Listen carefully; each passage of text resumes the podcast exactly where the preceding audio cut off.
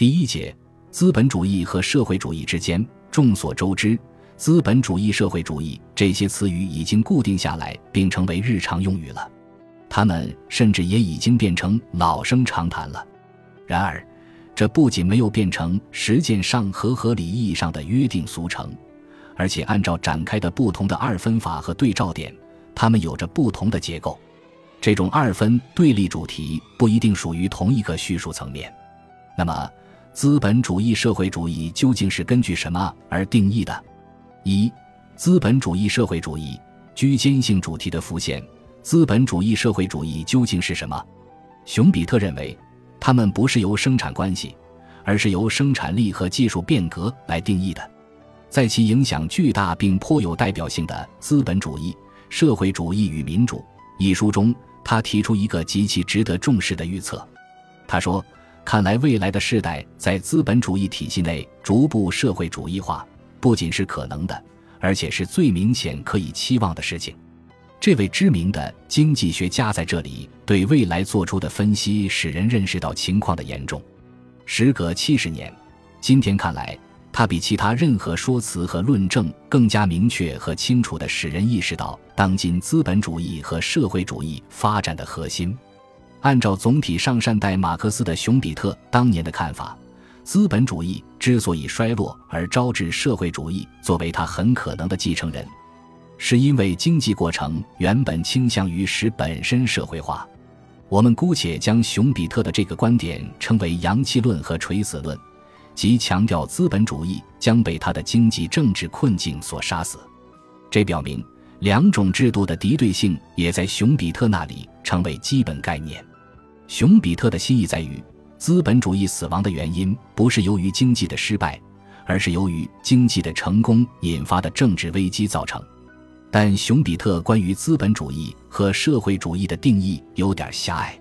他所说的作为社会主义标志的公有和公营，实际上仍然是资产阶级国家的国有化和国营。这就仿佛是承认资本主义是城里唯一的一种游戏。资本主义还有另外一张面孔，即另一半的、局部的和不完全的、有限的和被抑制着的方面。所以，熊彼特用“转变”一词，以说明资本主义解体本身并无多少新意。马克思主义创始人早就明确地告诉我们，国有化也没有消除生产力的资本属性。由于当代资本运作方式被迅速发展的现代科学技术裹挟着。生产力的社会性也达到了前所未有的程度，生产资料之资本性质所具有的私人占有的狭隘性业已被资本本身的高度市场化而冲破，所以国有化也并不等于社会主义。这里需要注意的是，历史是否根据必然的法则展开？历史展开以后的社会生成是否可以预先推演？在这些问题上，混乱同样发生在今天的作者或读者身上。这出于两个原因：一方面，既然只存在唯一的国际市场即资本主义国际市场，那么资本也能够轻而易举地兼容非资本主义的生产模式或生产部门，这是为资本主义发展史所证明了的。然而，另一方面，正如我国社会主义实践所表明的那样，我们已经改变那种资本主义与社会主义是不能兼容的看法，这是因为。它能够发展出不同的生产模式和所有制，这些所有制和生产模式与资本主义结合在一起。它除了引发各种各样的冲突，也给我们留下各种各样不确定性的机遇。更为重要的是，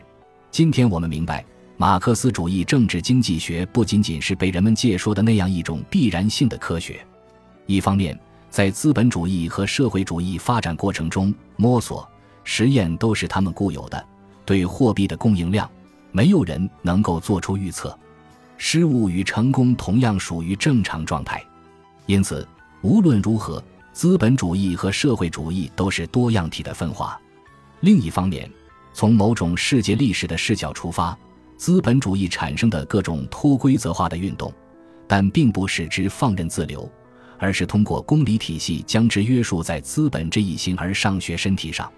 此外，在今天仍然可能发生一些使每个有道德感的学人不可能不表明态度的学术争论，像伊格尔顿的“马克思为什么是对的”或科恩的“为什么不要社会主义”这类题目，便意味着这类思考。在一场并非单纯的意识形态的，而是以历史理性和全部道义潜能进行的学术争论中，模棱两可或中立虽然应该受到尊重，但却不太可能受到广泛的尊重。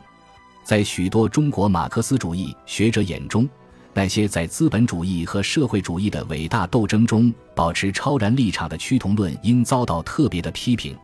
这不仅因为趋同论的本质实际上是对资本主义和社会主义边界的混淆，而且也因为他没有清楚地认识马克思所开创的资本主义科学理解。当然，我们已经知道，如果真的存在这样一条边界线的话。那么我们并未事先就知道这样一条线应该画在哪里，它究竟会向哪里延伸？绘画大师说画这条线，而实际上可以把它画在任何地方。我们的意思是说，将同一性看成是否定差异，这是传统本体论对思想和概念提出的基本要求。这就仿佛说，某些边界线是由外部施加于我们的，而另外的线的诞生则是偶然的，它们源自空洞的无。但我们绝不会知道为什么。然而，资本主义、社会主义与人的生存状态密切相关。无论是资本主义还是社会主义，都要谋求经济进步。与其说是向一个同质的或不讲阶级斗争的社会过渡，不如说是通过各种各样异形的文化机制，寻求一种对于多数人并非过不下去，甚至更好的生活。在其中，间隔符号尽管不能被抹杀。它承诺着两种社会制度形态之间不可彼此还原或替代的东西之间的差异关系，但值得注意的是，蕴含的间隔符号也是个两可性的关系符号。在这里，界限或者线既非严格分割线，也非动态分割线，而是逃逸线。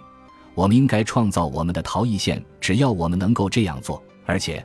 我们只有通过在生命之中确实的勾勒出它们，才能创造它们。哲学对此可以用一个术语来表达，那就是居间性。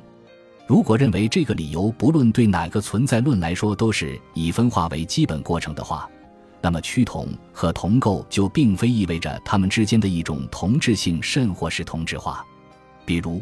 我们不会将官僚社会主义国家类同于集权的资本主义国家，我们也不会赋予东西方国家之间某种同质化。否则，就抹杀了以中国为代表的社会主义新兴经济体由于灵活性而成长的事实。我们更不会把一个世界市场中物的普遍流通与瞬间文化交流的幻影中的人的流通相提并论。看起来，在一场并非单纯的口水战中，我们今天确实只能从混乱中寻找客观的明晰性了。而中国马克思主义者的思想导向令人感兴趣的是。资本主义被视为具体而严密的秩序，被视为一个强制性的整体，因而是具有介于性的概念。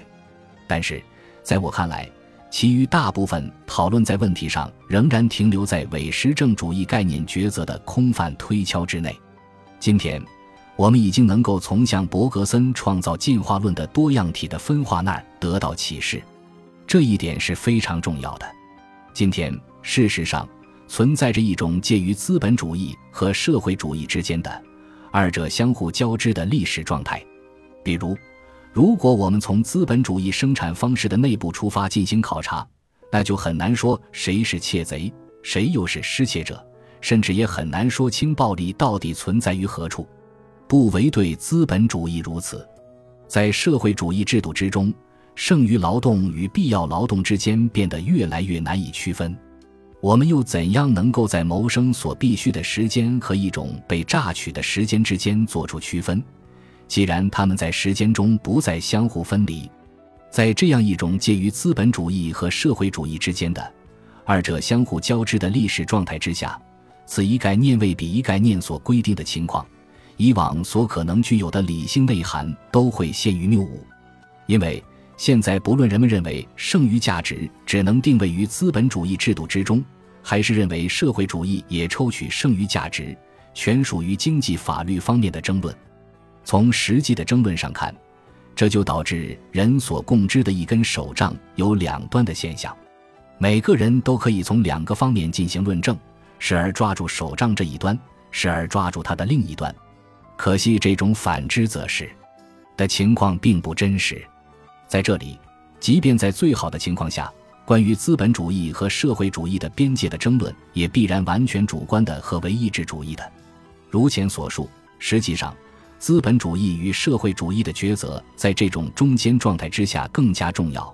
不仅因为资本主义不断移动着边界和边界更为多变、不平等的交换这条公理，对于资本主义的运作来说是不可或缺的。而且，因为二者则已变成了想象中的事情，它通常不过是那些为一种主题辩护者总是暗地里诉诸另一主题。在全球化时代临现之际，人们试图重新去表述马克思的问题。我们看到，迄今各种哲学体系、后现代状况的哲学也包括在内，都不能在承认历史总体观点的前提下去论证一种真实的马克思主义哲学。因此。如果我们不重述这一问题，马克思哲学的当代意义就将是摇摆的，或说还是遮蔽了的。